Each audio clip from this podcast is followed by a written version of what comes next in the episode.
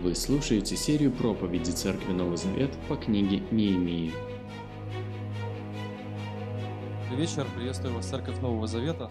Итак, мы с вами находимся в книге Неемии. Сегодня у нас четвертая глава, и э, тема, вот эта э, серия в серии. Вот мы сейчас входим с вами э, в раздел, я его назвал «Жизнь в противостоянии». Как жить в том случае, если мир противостоит вам, если кто-то противостоит вам или вы противостоите кому-то. Конечно, мы не будем затрагивать все сферы этого противостояния, мы будем идти по тексту. Я, вам, э, я вас приглашаю читать четвертую главу. С первого стиха мы зачитаем вот весь этот отрывок. Итак, четвертая глава книги Неемии. Когда Санвалат узнал, что мы строим стену, он разгневался, пришел в ярость и стал насмехаться над Иудеей, говоря своим родичам и воинам Самарии, что затеяли эти жалкие иудеи? Думают все восстановить, приносить жертвы, за один день все закончить? Думают дать новую жизнь камням с этого попелища? Заодно с ним был и Тавия Аманитянин. Он говорил, а хоть бы и построили. Прыгнет на эту стену лисица, и вся стена развалится по камешку. Услышь, Бог наш, вот как они нас презирают. Обрати это поругание на их голову, предай их на разорение, и пусть уведут их в плен в чужую страну. Не прощай вину их. Пусть не будет тобой забыт этот грех, то, как они оскорбляли нас, строивших. Мы возводили стену, и она уже была наполовину построена. Народ полностью посвятил себя работе. Когда Санвалат, Тавия, арабы, аммонитяне и жители Аждода узнали, что стену Иерусалима успешно восстанавливают, и что уже начали заделывать проломы, то они пришли в ярость. Все они сговорились пойти на Иерусалим войной, чтобы помешать нам. Мы молились Богу нашему и выставляли стражу днем и ночью для защиты от них. Народ Иудеи роптал, и изнемогают носильщики, тут сплошные завалы и мусор, мы больше не в силах строить эту стену. А наши враги говорили про нас. Они знать не будут, и заметить ничего не успеют, как мы нападем и перебьем их, и работа остановится. Но иудеи, которые жили рядом с нашими врагами, неоднократно приходили к нам из разных мест и предупреждали, что нас хотят, на нас хотят напасть. Я велел людям выстроиться под стенами на открытом месте. Я велел им выстроиться по семьям с мечами, копьями и луками в руках. Оглядев их, я сказал знати, начальникам и всем остальным, не бойтесь, помните о Господе великом и страшном, и сражайтесь за ваших братьев, сыновей и дочерей, и за ваших жен, и за ваши дома. Когда враги поняли, что нам все известно, и что Бог расстроил их замыслы, мы все вернулись к стене, к своей работе. С этого дня половина моих людей работала, а другая половина не расставалась с копьями, щитами, луками и доспехами. Они охраняли всех иудеев, строивших стену. Носильщики одной рукой несли груз, а в другой руке держали копье. Строители работали с мечом на поясе. При мне был трубач, и я сказал знати, начальникам и всем остальным, строительство большое и обширное, мы далеко друг от друга на этой стене. Если услышите откуда-нибудь звук рога, бегите туда и собирайтесь вокруг нас. Бог наш будет сражаться за нас. Вот как раз труба. Это специально договорился с, с поездом. Звуковые, звуковые эффекты. 21 стих. «Мы работали, а половина людей, вооружившись копьями, несла стражу от утренней зари до появления звезд. И сказали народу в те дни, пусть каждый со своими людьми останется на ночь в Иерусалиме, ночью будем на страже, а днем будем работать. И я сам, и мои родичи, и слуги, и стража, что была при мне, все мы спали, как в мужском общежитии, не раздеваясь. И каждый держал в правой руке оружие. Аминь. Если вы подозреваете, что моя проповедь будет не меньше часа, то, в принципе, вы правильно подозреваете, поэтому я ее поделил напополам. Я когда в процессе подготовки понял, насколько важна эта глава, я помню, что, понял, что я по времени не вписываюсь, поэтому мы будем тихонечко двигаться по милости Божьей, да? вот именно по милости, и вникать в четвертую, в пятую, в шестую главы, учась жить в противостоянии. В четвертой и в пятой, в шестой главах мы видим, как Неемия и его соратники, и вообще весь народ справля, справляется с оппозицией и с противостоянием. Действие оппозиции можно подразделить э, на шесть форм, и мы поговорим о них в будущем, но не сегодня. Это так, на будущее. Есть разные формы оппозиции и противостояния. Но впечатление, которое мы получаем от прочтения 4 главы, очень много впечатлений, правда? Вот сразу рисуется картина строителей с калашником. Да? В одной руке у них там мастерок, а в левой руке автомат калашник, предположим, да? Или какое там еще оружие, там, кинжалы, мечи, щиты. Вот интересная работа, да? Не пробовали, братья, работать с оружием в руках? Может быть, у вас какие-то заказчики не совсем добрые, и вам приходится брать такие вот инструменты с собой. Я думаю, конечно, вообразить себе такую картину очень трудно. Работать с оружием, с доспехами, таскать тяжести, таскать мусор во всем этом амбудировании, конечно, невообразимо. Но главное впечатление, которое я получил, я думаю, что вы согласитесь, при прочтении 4 главы мы видим, что успех в Божьем деле может вызвать противостояние. Еще раз. Я когда именовал пункты, сначала написал, успех может вызвать оппозицию. Ну, как-то успех, он разный, правда? Он может быть успех просто на работе, может быть успех просто вот в принципе в своей карьере. Но в 4 главе чем занимается еврейский народ? Он занимается Божьим делом. Вот именно Божье дело, именно успех в Божьем деле. Понимаете, что такое успех? Успех – это не популярность. Народ еврейский не пользовался популярностью среди народов, которые там жили. Успех значит прогресс, значит движение вперед, строительство и созидание. Это и есть тот самый успех, о котором писал Павел Тимофею, дабы твой успех был очевиден для всех, цитирую синодальник чтобы люди увидели, что ты двигаешься вперед, что ты растешь, приносишь плод. Это тоже успех в понимании Евангелия. Как Иисус сказал ученикам, вы принесете много плода. Мы принесем много плода. Так вот, успех в Божьем деле может вызвать оппозицию. Во-первых, часто оппозиция и противостояние появляется как ответная реакция на чей-то прогресс. Ну, трудно себе представить ситуацию, согласитесь, а, когда какие-то люди создают коалиции против неудачников и лузеров. Давайте вот мы создадим коалицию. Никто этого никогда не делает. Никто этого никогда не делает. Во-вторых, мы должны себе уяснить, если мы беремся за Божье дело,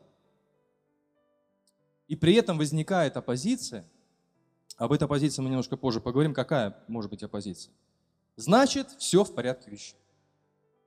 Все нормально, значит, вы на правильном пути. Опять-таки, здесь надо сделать очень много оговорок. Я сейчас не буду пока их делать. Самый главный принцип. Если вы становитесь на путь Божьей работы, если вы делаете то же самое, что делает Бог, например, великое поручение. Бог сам выполняет великое поручение сегодня. Он сказал, идите научите, крестя и науча. И когда мы делаем то же самое и двигаемся этим путем, Иисус сказал своим ученикам, Матфея 5:12, «Радуйтесь и ликуйте, велика ваша награда на небесах, так гнали пророков, которые жили до вас. Или в Евангелии Иоанна Иисус говорит ученикам уже в личной беседе, помните, я сказал вам, слуга не больше своего господина, если гнали меня, и вас будут гнать. На самом деле, как-то не парадоксально звучит, наличие оппозиции в Божьей работе в большей или меньшей степени должно ободрять нас. Но это парадоксально вообще утверждение, ну как так, ну в Божьей работе парадоксально то есть э, противостояние в моем случае, какое должно быть противостояние? Ну, посмотрите, это видно в первых стихах 4 главы. Итак, посмотрите еще раз, первый стих. Когда Санвалат узнал, что мы строим стену, какая его реакция? Разгневался, пришел в ярость, и вот у него вдруг проснулось, казалось бы, чувство юмора, да? Но на самом деле насмешки были не от чувства юмора. Насмешки, издевки были именно от ярости и гнева. Второй стих. «Говоря своим родичам и воинам Самарии, что затеяли эти жалкие иудеи? Думают все восстановить, приносить жертвы, за один день все закончить, думают дать новую жизнь камням из этого пепелища. И седьмой стих посмотрите. Когда Санвалат Тави, арабы, манитяне и жители Аждода узнали, что стену Иерусалима успешно восстанавливают, заделают проломы, и их реакция, они пришли в ярость. Посмотрите на причину, по которой Санвалат пришел в ярость. Работы идут. Стройка близится к концу. Все восстанавливается. Самолату притило, что приехал кто-то, какой-то не имея, о котором мы слыхом не слыхали здесь. до каких-то до недавних пор. И затеял тут вот этот вот лагерь ХТО, да, вот, по, по, по воздвижению Иерусалимских стен. Все бы, все бы жили спокойно, если бы ничего никто не менял бы, правда? Почему иногда э, путают люди стабильность и застой? Знаете, в чем разница между стабильностью и застоем? Нет, в чем схожесть стабильности и застоя? Схожесть в том, что и там спокойно, и там спокойно. Когда все стабильно, все спокойно. Когда застой, тоже все спокойно. Ну, может быть, только на кухне кто-то что-то судачит, а кто-то рассказывает про политику или еще что-нибудь. Ну, так вот, застой. На самом деле, в Иерусалиме был застой, и всех это устраивал. Но когда пришел Неемия, застой куда-то пропал. Почему? Потому что они двигались к стабильной жизни. А стабильной жизни невозможно, если стены не выстроены. Если евреи не могут спокойно торговать, если евреи не могут спокойно торговать без стен, евреи не могут спокойно ходить в храм без стен, они не могут спокойно жить и строить дома без стен – это невозможно. Там был застой. Пришел Неемия, устроил такую вот какую-то работу, движение какое-то, и тут же пошла реакция. Никто бы не обратил внимания, если бы Неемия потерпел неудачу, правда? Пока евреи сидели сложа руку, все было действительно спокойно. Но успех другого, как говорят специалисты, снести порой труднее, чем свое собственное несчастье. Вы замечали это? Может быть, по себе вы замечали. Что труднее порой, вот есть такая заповедь «плачьте с плачущими». Вот говорят, у славян очень хорошо получается, а, что вот мы готовы плакать с тем, кто плачет. Но есть другая заповедь «радуйтесь с радующимися». Вот здесь как-то чуть-чуть труднее. Посочувствовать мы всегда готовы. У нас такая чуткая славянская душа, мы можем песни запеть о несчастье, запеть песни там о каких-нибудь о трудах, об испытаниях, а запеть радостную песню другого, вот, конечно, где-то тяжелее. Давайте будем держать руку на пульсе.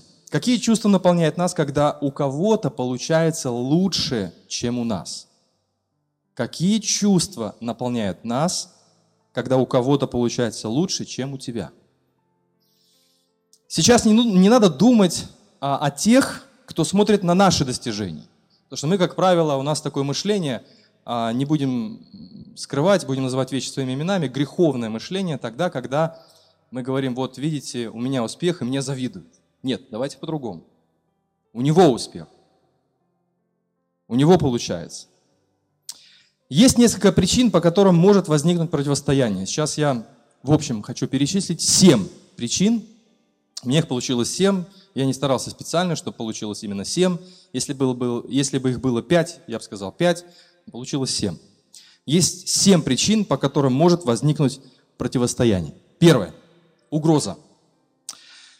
Успешное служение в Божьей работе или работа а другими людьми может восприниматься как угроза, скрытая угроза в их адрес. Они могут думать, что вы посягаете на их место. Один политик так сказал. Некоторые люди, он давал наставление студентам, которые должны были стать дипломатами в будущем. Он говорит, некоторые люди станут в оппозицию по отношению к вам, потому что они боятся потерять свое собственное влияние. Это справедливо как в области политики, так, как говорит история, и в области религии.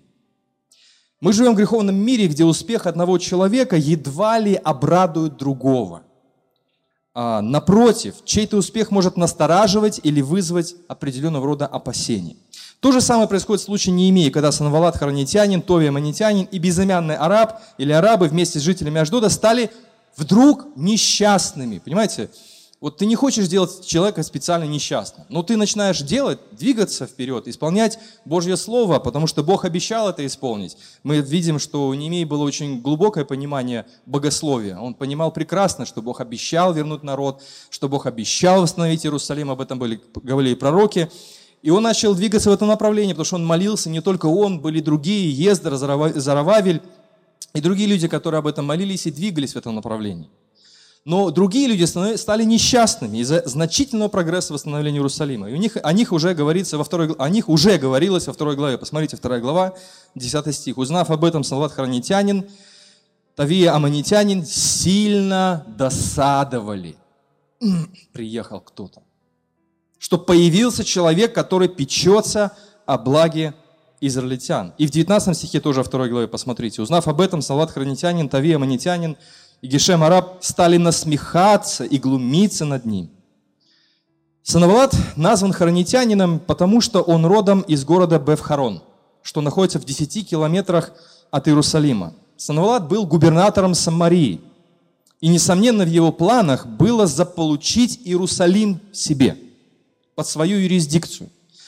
О Санавалате, кстати говоря, это реальная историческая фигура, упоминается э, в элефантийских папирусах, которые нашли совсем недавно, в прошлом веке, и датируются эти папирусы 408 и 407 годом до нашей эры. И их нашли в Египте. И там действительно сказано, что Санавлад был управляющим Самарии, и у него было два сына.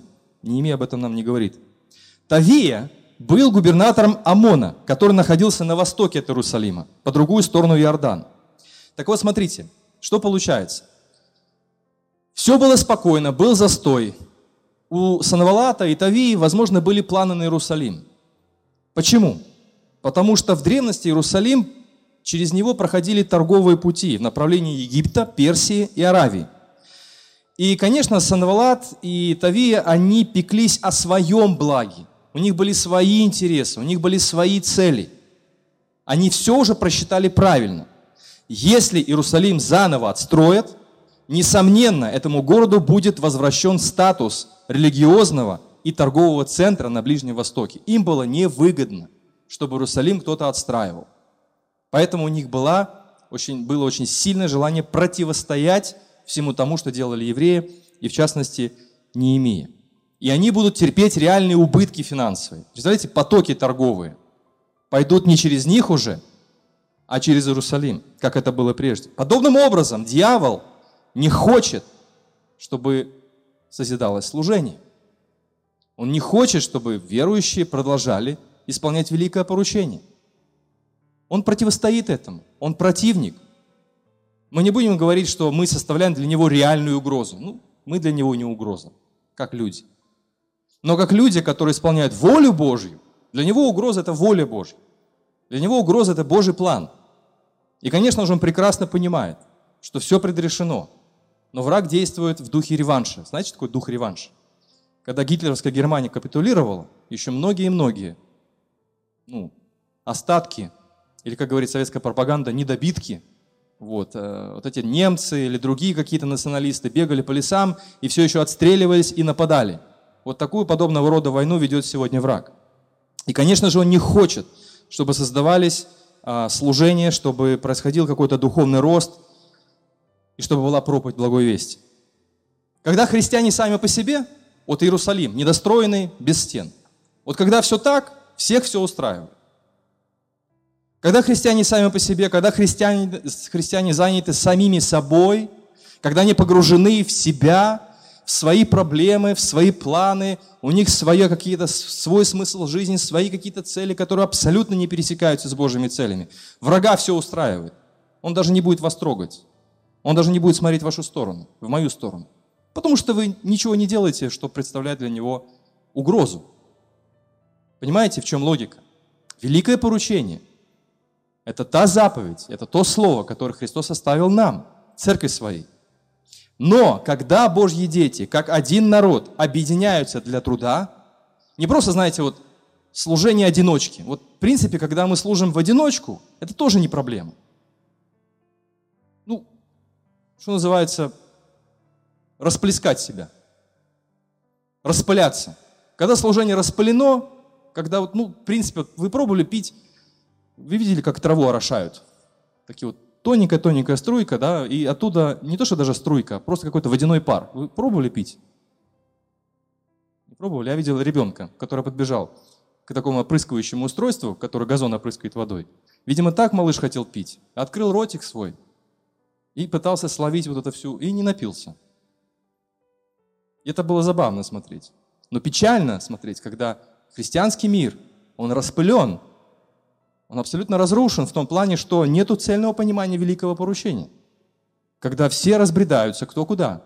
И в итоге из пушки по воробьям. В итоге толку никакого. Представьте себе такую картину, когда Неемия пришел бы и сам занимался бы делом. Копался бы там в углу. Что ты делаешь, Неемия? А вот я решил стену восстанавливать. Хорошее служение, мы за тебя помолимся в храме. Молодец, давай, Неемия, вперед. Смотрите, какая консолидация. Смотрите, какая мобилизация. Появляется Неемия, который проповедует, говорит, вдохновляет, поднимает руки разбитого народа. Этот народ идет вместе, делает дело, и тут появляется враг. Вот именно в этот момент. Где он был до этого? Жил себе спокойно, творил свои дела и достигал свои планы, достигал своих целей. Дьявол считает, что это его царство. Он обманывает людей, говоря, что это мое царство. Но его не надо бояться. Мы помним, кому все принадлежит. Опять вспоминаем великое поручение, Матфея 28, 19, 20. С чего начинается великое поручение? Вы никогда не думали, с чего Иисус начал, прежде чем поручить апостолам что-то делать? С чего он начал? «Мне дана вся власть на небе и на земле». Вы не задумывались о последовательности изложения великого поручения? Сначала он говорит, мне дана власть повсюду, а теперь идите и научите. Сразу другое настроение. Не идешь ты, как знаешь, как партизан, который боится, что его подобьют. А ты понимаешь, что на тобой и в тебе живет тот, кто сказал, дана мне всякая власть на небе и на земле. И так ступайте и делайте все народы моими учениками.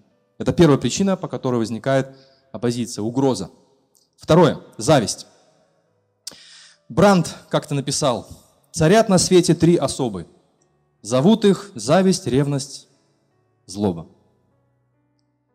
Противостояние и оппозиция могут быть вызваны банальной завистью. Хорошо должно быть только у нас. Хорошо должно быть только у меня лично, у Сергея Лукьянова. А у остальных должно быть средненько. Ну, то же самое, как у меня, но лучше поменьше. Другой сказал э, писатель, завистник печален или потому, что его самого постигло несчастье, или потому, что кому-то другому повезло. Мудрый экклесиаст говорит, видел я, что всякий труд и умение, в синодально написано успех, в делах рождают между людьми зависть. Кстати говоря, в этом плане интересно вспомнить историю еврейского народа. Евреи, вот удивительный народ. Это у них прописано на уровне ДНК в средние века, в ранние века, где бы евреи ни находились, Восточная Европа, Западная Европа, Казахстан, Таджикистан, они все работают либо в монетном дворе, либо ювелиры, либо успешные бизнесмены. И вот это обстоятельство, конечно, во многих народах ну, породило множество анекдотов, шуток в адрес еврейского народа. А с чего это? Зависть. Зависть. От зависти уничтожали евреев, которые преуспевали, других просто в области экономики, науки, а, в литературе, в искусстве. Они просто их превосходили. Это удивительно. Я думаю, что в этом сказывается благословение а, Божье в этом народе. Хотя они и гонимы до сих пор рассеяны. Но зависть, я смотрел, читал историю, это реально, это реальная зависть. Ну ладно, это глобально мы замахнулись. Давайте посмотрим на свои личные жизни. Какая наша реакция? Иногда сотрудники компании могут жестоко критиковать своего коллегу только потому, что последний, вы не, обращ... вы не становились свидетелем этой вот критики? Предположим, сотрудник другой, он усердно работает, раньше приходит, позже уходит, старается выполнить работу самым качественным образом. Как правило, что о нем говорят? Смотри, как он из кожи вон лезет. Наверное, хочет выслушаться перед начальством. Правда? Искренне ты отзывы услышишь очень редкие. Мало, какой молодец. Я вот тут 20 лет работаю, и так никогда не работал, как он работает последний год. Какой молодчинка! Ох, его, живет, его ждет хорошее будущее. Я такие отзывы очень редко слышу. Даже от христиан, к сожалению. Не часто услышишь подобные отзывы о другом человеке. А, женщины могут критиковать другую женщину, потому что последние, ну, я не знаю, какие качества. За что женщины могут критиковать других женщин? Лучше выглядит умнее, добродетельнее, стильнее или что-то еще. Но самое печальное, когда зависть быстро расстраивает стройные ряды любящих Господа Иисуса Христа. 1 Коринфянам 3 глава 3 стих. Павел пишет Коринфянам, «Вы все еще плотские люди. Раз среди, вас есть, раз среди вас есть соперничество, раздоры, разногласия, разве это не значит, что вы плотские и ведете себя как люди этого мира?» Когда один говорит «я Павлов», а другой говорит «я Аполосов». Кто кто вы? Вы люди этого мира, Павел пишет Коринфянам. Знаете, мы умеем маскировать зависть, Порой зависть прячется под личиной богословия. Посмотрите, как коринфяне говорят, я Павлов, я Аполосов. А кто такой Павел, кто такой Аполос? Это достойные служители Божьи. Как пишет Климент Римский в своем послании, он говорит, посмотрите, раньше коринфяне, вы, он писал коринфянам, кстати говоря, не римлянам, что раньше вы хвалились достойными мужами, такими как Павел и Аполос, а сейчас кем вы хвалитесь? Никем, негодными людьми. Это уже позже он пишет коринфянам. А Павел здесь пишет, вы достойных людей избрали, за которым вы прячете свою собственную зависть и раздоры, для того, чтобы причинять друг другу боль. Именно зависть прячется под личиной богословия, доктрин, святости, служения. На самом деле это банальная черная зависть. Якова 3.16. Кстати говоря, есть Евангелие Иоанна 3.16, а есть Якова 3.16. Я думаю, что стоит усвоить этот урок Якова на будущее. Везде, где зависть и свое корыстие, там неурядицы и всякие некрасивые дела.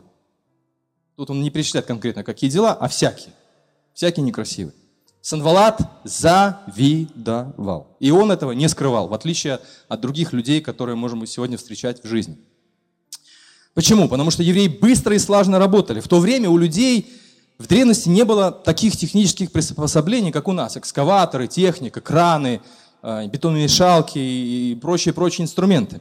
Но они очень быстро двигались вперед. Они отстраивали, уже половину стены отстроили, заделали проломы – и очень было все слишком стремительно и быстро. Десятый стих, вторая глава. Посмотрите, не имея. Узнав об этом, он узнал о том, что идет прогресс, идет продвижение. Досадовал сильно. Что такое досада? Картина какая представляется перед вами? Может быть, мы так не делаем. Может быть, мы так думаем. Вероятно, у самого Санавалата, я, это мое предположение, признаюсь. Просто знаю, зная, зная психологию людей, а, вот почему, например, люди обсуждают жизни других людей? Потому что у них нет своей. Ну нет, просто не о чем поговорить. Ничего нет, все разрушено. Я допускаю, что, вероятно, у Санавалата, у самого не совсем хорошо обстояли дела. Никто не мог похвалиться, по крайней мере, тем, что сам персидский царь дал разрешение, охрану, средства для того, чтобы отстроить город. Выбить себе такие субсидии на таком уровне, Санвалату и другим, и этому Тавии никому не удалось. А тут приезжать Неемия с протекцией, защитой, с письмами, с финансами. Естественно, естественно, это вызывает зависть. Почему возникает все-таки зависть? Как правило, от нашего раздутого эго. Надо помнить об этом. Наша зависть появляется от нашего раздутого «я». Разница между Неемией и Санвалатом в том, что первый приехал, смотрите, Неемия, для чего он приехал? Печься о благе чьем? Израильтян. Мы видим, что Неемия спит на улице, не раздеваясь вместе с остальными. У него в доме постоянно э, работу, э, ужинают, вернее, работники, солдаты, охрана. Он постоянно с ними повсюду. Он пекся о благе чьем? Других. О Божьем деле пекся о людях других пекся. Он не преследовал свои выгоды. Он даже несколько раз об этом пишет. А я ничего не взял. А я ничего не имел. А Санавала о таком пекся. Он о себе. Он хотел своих выгод. Он хотел своей цели. Вот от чего зависть. Потому что мы раздуваем свое собственное «я» и пытаемся достичь своего плана и достичь своего служения. Но когда ты делаешь общее Божье дело, ты свободен от зависти. Я вот это заметил. Когда ты, поме... ты вмещаешь просто в сердце других братьев и сестер, которые делают то же самое. Благовествуют о Христе. Помните, ученики сказали Иисус, посмотри, он делает то же самое. Типа, давай его прогоним. Иисус их остановил и сказал, это неправильно. Кто не против вас, он со мной. То есть, если он делает то же самое, что и я, не трогайте его. Когда мы делаем общее Божье дело, тогда мы свободны от зависти. А когда мы делаем свое Божье дело, чувствуете разницу? Свое Божье дело. Считайте, что мы распахнули настежь дверь перед ее гнуснейшеством зависти. Третья причина противостояния – пренебрежение. Противостояние оппозиции могут возникнуть, если мы не зовем определенных людей участвовать в общем деле. Несомненно, если бы Неемия пришел поклониться Санвалату, Тавии, прежде чем восстанавливать стену Иерусалима, то, возможно, они бы пришли к взаимовыгодному решению, и все обошлось бы без этой оппозиции. Но проблема была в том, что Санвалат и Тавия не были евреями, или, по крайней мере, полными, полно, полноправными евреями.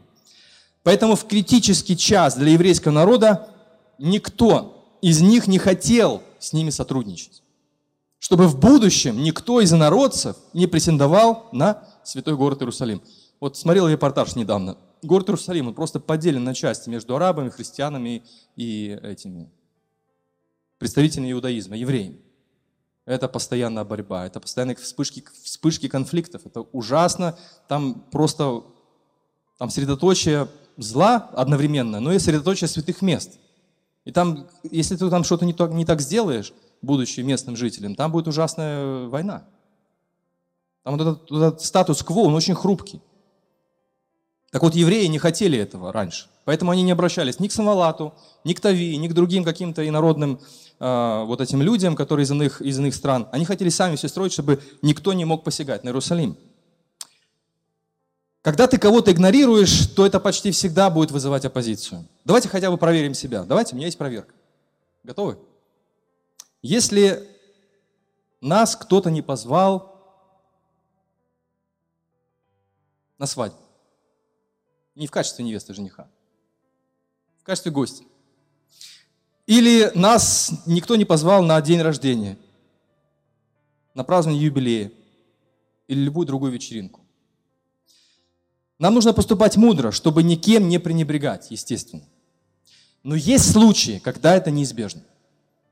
Почему порой верующие в Иисуса Христа испытывают противостояние со стороны безбожного мира?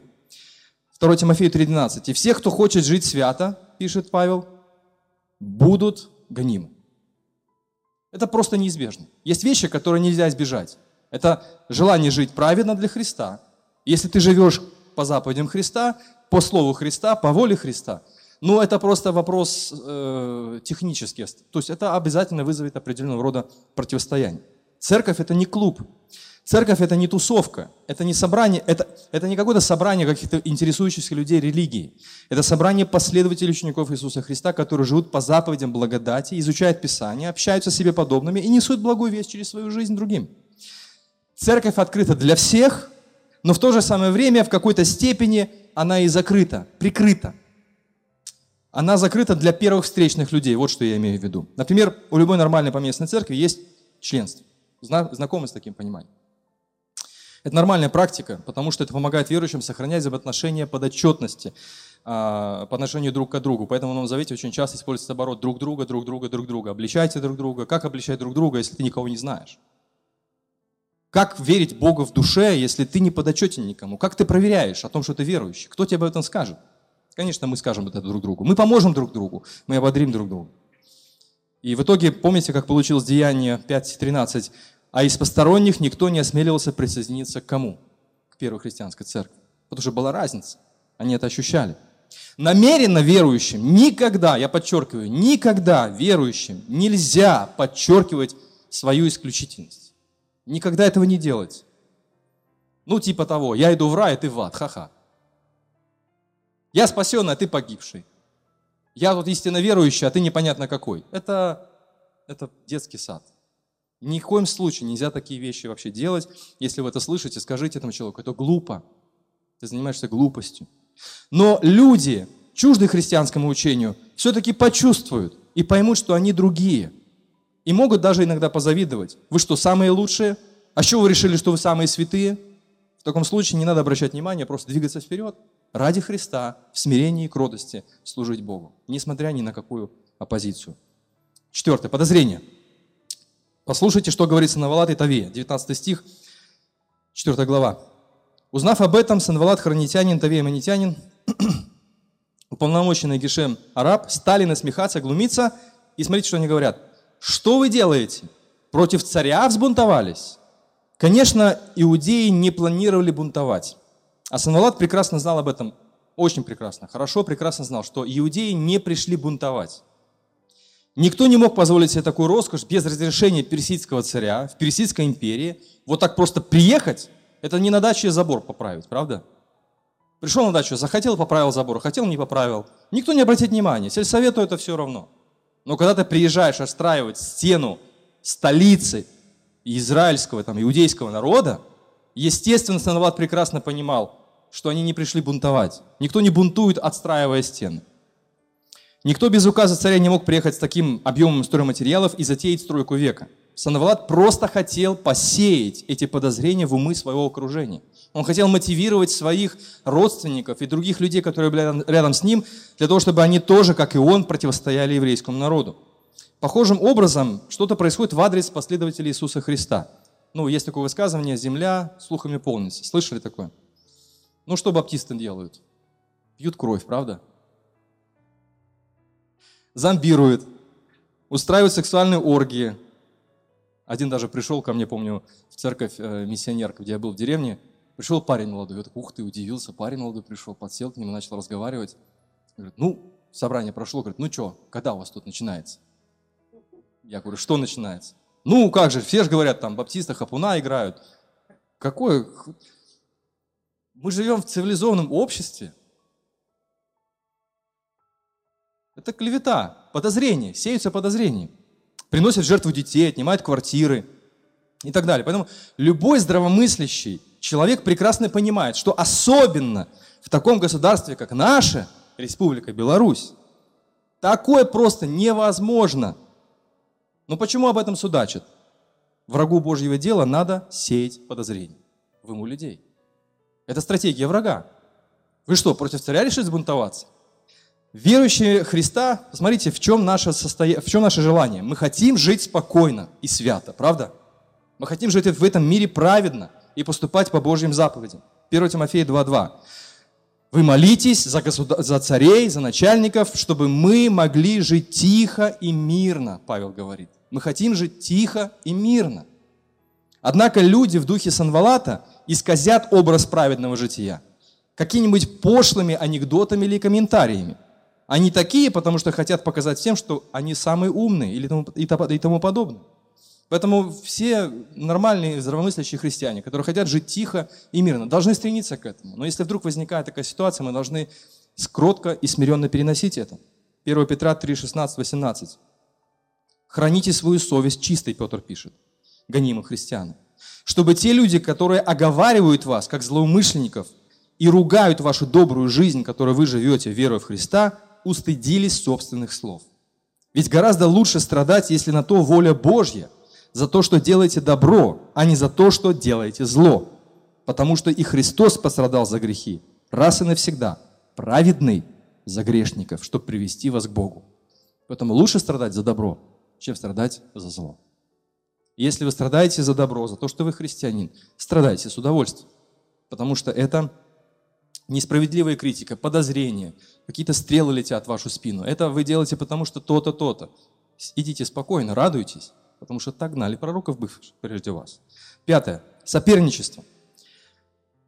Соперничество – это конкуренция.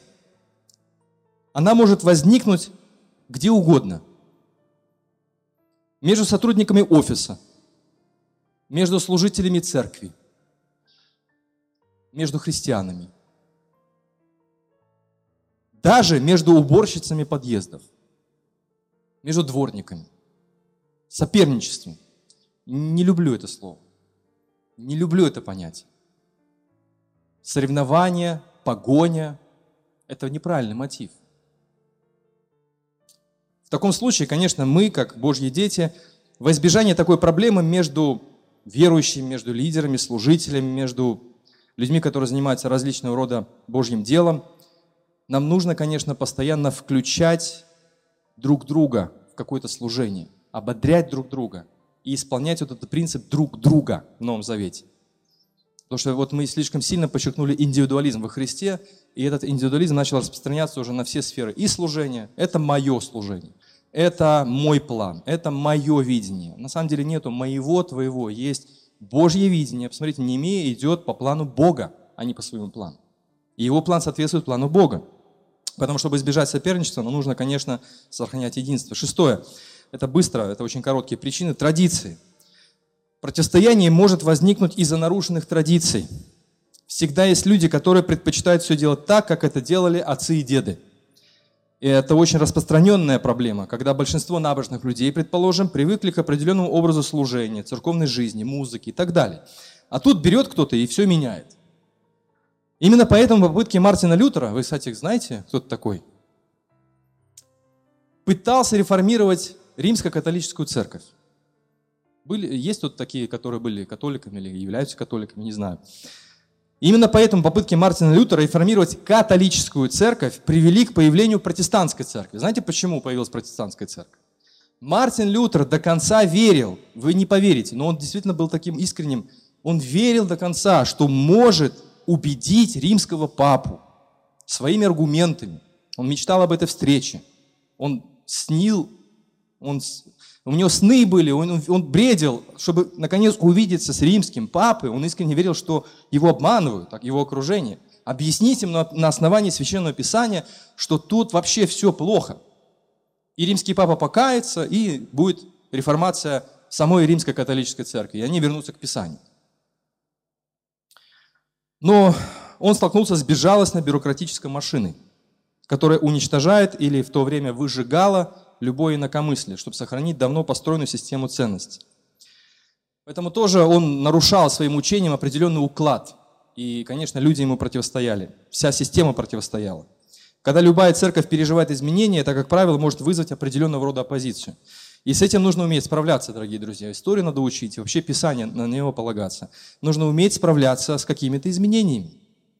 Ну вот. Э, церковь должна быть гибкой в вопросах формы и программы. Но почему-то здесь гибкости меньше, а больше гибкости в отношении учения. А учи, что хочешь, лишь бы ты не менял порядок.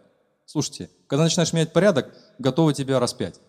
А вот если ты будешь учить что-нибудь такое космическое, ну, учи, лишь бы все было спокойно. Поэтому церковь должна очень аккуратно и гибко вести себя в отношении форм и различных программ. Например, сколько я слышал споров, аплодировать церкви или не аплодировать. Вообще о чем разговор? О чем вообще разговор? Давайте лучше поговорим о филиокве, например. Знаете, что такое филиокве? Машем руками, ну, головами, мы не знаем, что это такое. Область богословия для нас вообще, для, многих-многих верующих, очень далекие области. Я не хочу сказать, что мы должны уйти в теорию какую-нибудь, но, по крайней мере, разбираться в основных положениях христианского учения. Давайте будем об этом говорить, а не о том, какую там форму соблюдать. Поэтому мы должны очень, конечно, быть гибкими и относиться очень чутко, но, тем не менее, избегать подобного рода противостояния в будущем. И, наконец, последняя причина противостояния и оппозиции – это сатана – очень часто причиной противостояния является именно личность сатаны. И это правда. Почти всегда, когда речь идет о Божьем деле, почти всегда, когда речь идет о Божьем деле, за многими препятствиями и людьми стоит именно эта личность. Сатана. Знаете, как переводится слово сатана? Противник. Это одно из имен дьявол. Дьявол означает клеветник, а сатана это противник. То есть он противится он сопротивляется. Но было бы слишком примитивно во всех бедах Неемии обвинять одного лишь сатану. Однако, а, как это показывает нам история Эдемского сада, помните, в каком виде он пришел? Он не пришел с рогами и хвостом, хотя вряд ли у него есть рога и хвост. Он вообще сияющий ангел, вы знаете, что он приходит сюда в виде сияющего ангела. Красивый, с бабочкой смокинге, в начищенных туфлях, стучится вежливо в дверь и делает выгодное предложение. Так вот, сатана умеет маскироваться. И за подобного рода трудностями. Распознать это, конечно, нелегко. Нам, в принципе, не надо быть экспертами в этой области. А просто нужно помнить о том, что есть враг. Он может прятаться за действиями разных людей. Он может использовать естественные трудности – чтобы утруждать Божий народ. Вот вспомним книгу Иова. Он не пришел к Иову, опять-таки, с рогами и хвостом. Где-то огонь попалил что-то. Какие-то враги напали и разграбили стада его. То есть он прячется за разными людьми и обстоятельствами, даже за природными стихиями. Сатана прибегает ко всему, чтобы попытаться разрушить Божье дело и ударить людей Божьих по рукам. Он ненавидит, когда кто-то чужой вторгается, как он считает, на его территорию. Ефесянам 6 глава, 12-17 стих. Это, это удивительный отрывок, который связан именно с проповедью благой вести. Не с чем-то там другим. Мы не занимаемся мистикой, мы не гоняем дьявола из-под каждого куста. Но когда речь касается проповеди благой вести, когда речь касается личного вашего благовестия и проповеди церкви об Иисусе Христе, вот здесь он показывает свои рога. Посмотрите, что Павел пишет. «Потому что мы ведем бой не с людьми из плоти и крови, а с началами, с властями, имеется в виду иерархия бесовского мира, с вселенскими повелителями тьмы этого века, с духовными силами зла в небесном мире. И поэтому наденьте Божьи доспехи, чтобы у вас хватило сил противостоять им в черный день и выстоять, все преодолев. Так стойте непоколебимо, опоясав себя истиной и облегшись в панцирь праведности. Пусть обуви вашей будет готовность нести радостную весть о мире. И прежде всего крепко держите в руках щит веры. Им вы погасите все раскаленные стрелы злодея. Возьмите еще шлем спасения и меч Духа, то есть Слово Бога. И дальше он просит, знаете что? Молитесь обо мне, чтобы я проповедовал открыто. Он говорит, вы несете благую весть и будьте готовы к оппозиции, и будьте готовы к тому, что будет там враг действовать, конечно, с позволения Бога. Как сказал даже сам Мартин Лютер, он сказал, что дьявол – это цепной пес, который на цепи сидит. И он делает ровно столько, что Бог ему позволил. Но почему Бог позволяет это? Потому что в испытаниях наша укрепляется вера. Потому что в испытаниях укрепляется церковь. Поэтому нам не грозит беспредел дьявола, как это говорят, как это показывают в Голливуде или в фильмах разных. Когда все страшно, все ужасно, Бог слабый, а дьявол сильный. Нет, Бог сильный. Бог всем обладает. Бог повелел нам идти в этот мир. Враг действует в духе реванша. Он ограничен. Он может вредить, может кусать, может царапать, может обманывать. Но мы на стороне победителя. Монгомери Бойс, кстати говоря, а, предположил, что именно по этой причине так трудно работать в больших городах по организации новых церквей. Вот интересная мысль. А, почему? Дальше он пишет, поскольку большие города являются опорными пунктами сатаны. Я знаю, ну, я не знаю лично Монгомери Бойс, вот, он уже покойный, в 2000, 2000 году он ушел в вечность, но это такой знаменитый экзегет, знаменитый проповедник, а, грамотный богослов и а, хороший комментатор. Но он сделал такое предположение интересное – и когда Тим Келлер выдвинулся в Нью-Йорк для организации церкви, все говорили, зачем ты едешь в Нью-Йорк? Иди и найди место полегче. А Нью-Йорк это вообще считается мегаполис зла, мирского, ну, вообще всего мира, это столица зла. Он говорит, именно туда надо идти, именно туда нужно нести благую весть, потому что это опорные пункты сатаны. Имея такого врага, как сатана, любой христианин, который становится на путь посвященного служения, должен знать, что обязательно встретит оппозицию. Мы можем испытывать на себе его оппозицию иногда с самых неожиданных сторон. Помните, когда Иисус сказал, спросил учеников, за кого вы меня почитаете? Петр вышел вперед, сказал, ты Мессия. Молодец, Петр. Не ты сам, конечно, додумался, но тебя открыл Бог. А потом он сказал, и мне нужно пойти пострадать. И тот же Петр говорит, Господи, будь к себе милостив. Иисус сказал, отойди от меня, противник. Ты думаешь не о том, что Божье, а о том, что человеческим. Нужно, чтобы каждый христианин, каждый виноградарь, каждый служитель, созидатель Божьего дела, созидатель в нашем случае церкви, должен помнить, что оппозиция будет, она, может быть, уже сейчас есть. В вашей личной жизни вы испытываете что-то, может быть, вы испытываете в вашей семье, может быть, вы испытываете определенного рода оппозицию на вашей работе. Я ободряю вас, дорогие, Божий народ, продолжайте нести благую весть. Будьте готовы дать отчет о своем уповании. Не бойтесь, потому что мы на стороне того, кто победил мир. Мужайтесь, сказал Иисус, я одержал победу. Я победил этот мир. Я посылаю вас как овечек среди волков. Но я с вами, потому что у меня власть, у меня сила. Если вы встречаете оппозицию, встретите оппозицию, мы не ищем оппозиции, мы не хотим, мы хотим жить тихо, мирно и спокойно. Мы добрые, мирные люди – мы как истинные белорусы, наверное, да? или белорусы истинные христиане. Мы мирный народ. Мы не хотим никого обижать.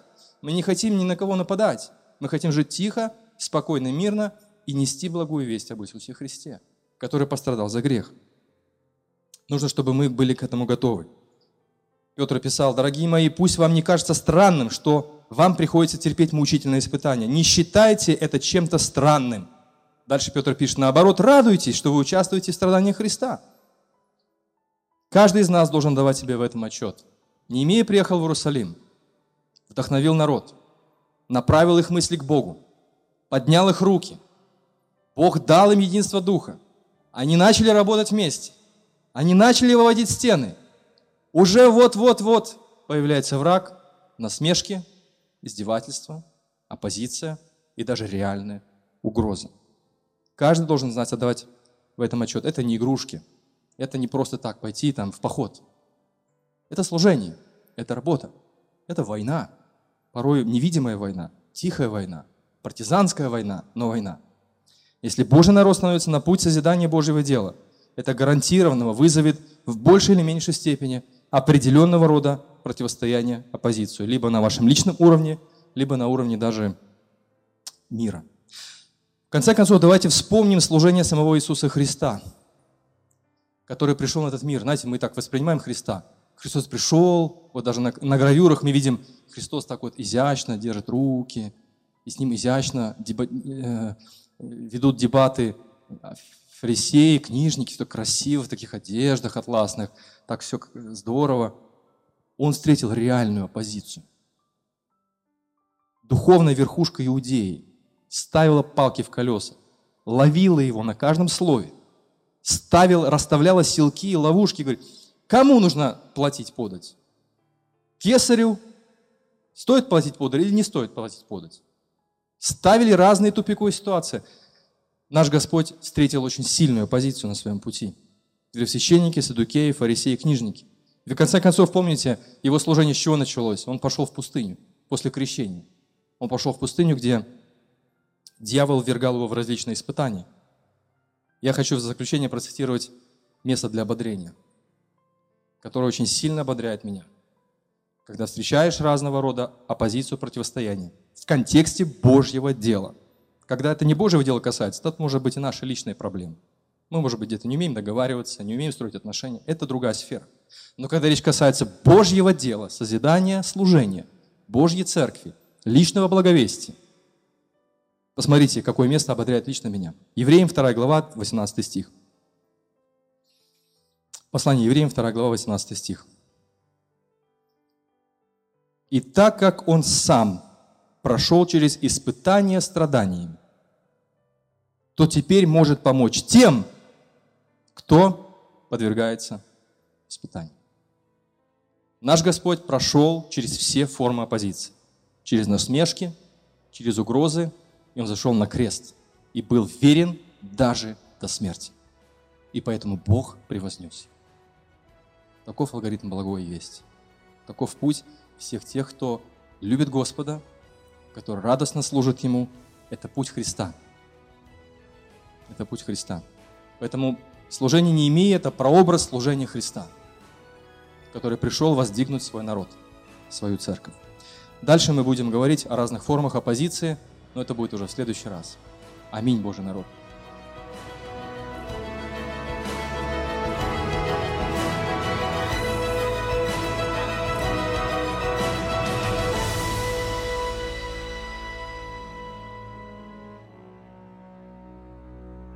Записи этой и других серий подкастов доступны на нашем сайте завет.орг и в каталоге подкастов iTunes.